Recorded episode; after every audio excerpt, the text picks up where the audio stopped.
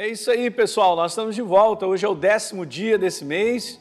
Então, o capítulo de hoje é o capítulo décimo. Muito bacana.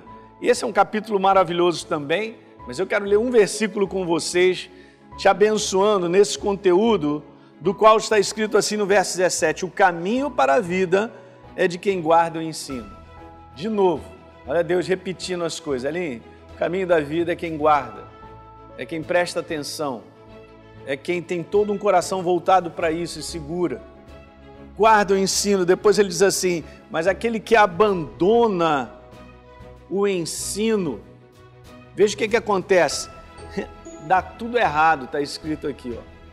A pessoa anda errada, abandona a correção, o caminho, dá tudo errado, anda errado.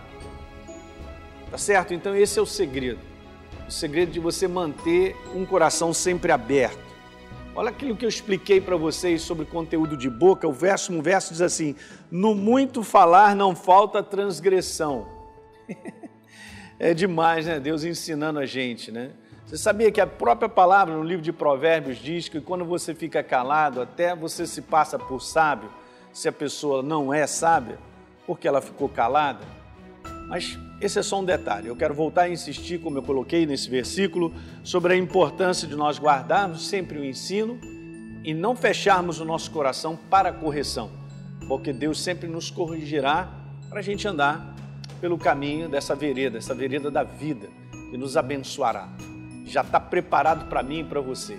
Legal? Então é isso aí. Dá uma lidinha no capítulo 10 aí, você vai se deliciar com ele. E a gente se vê amanhã. Tchau, tchau.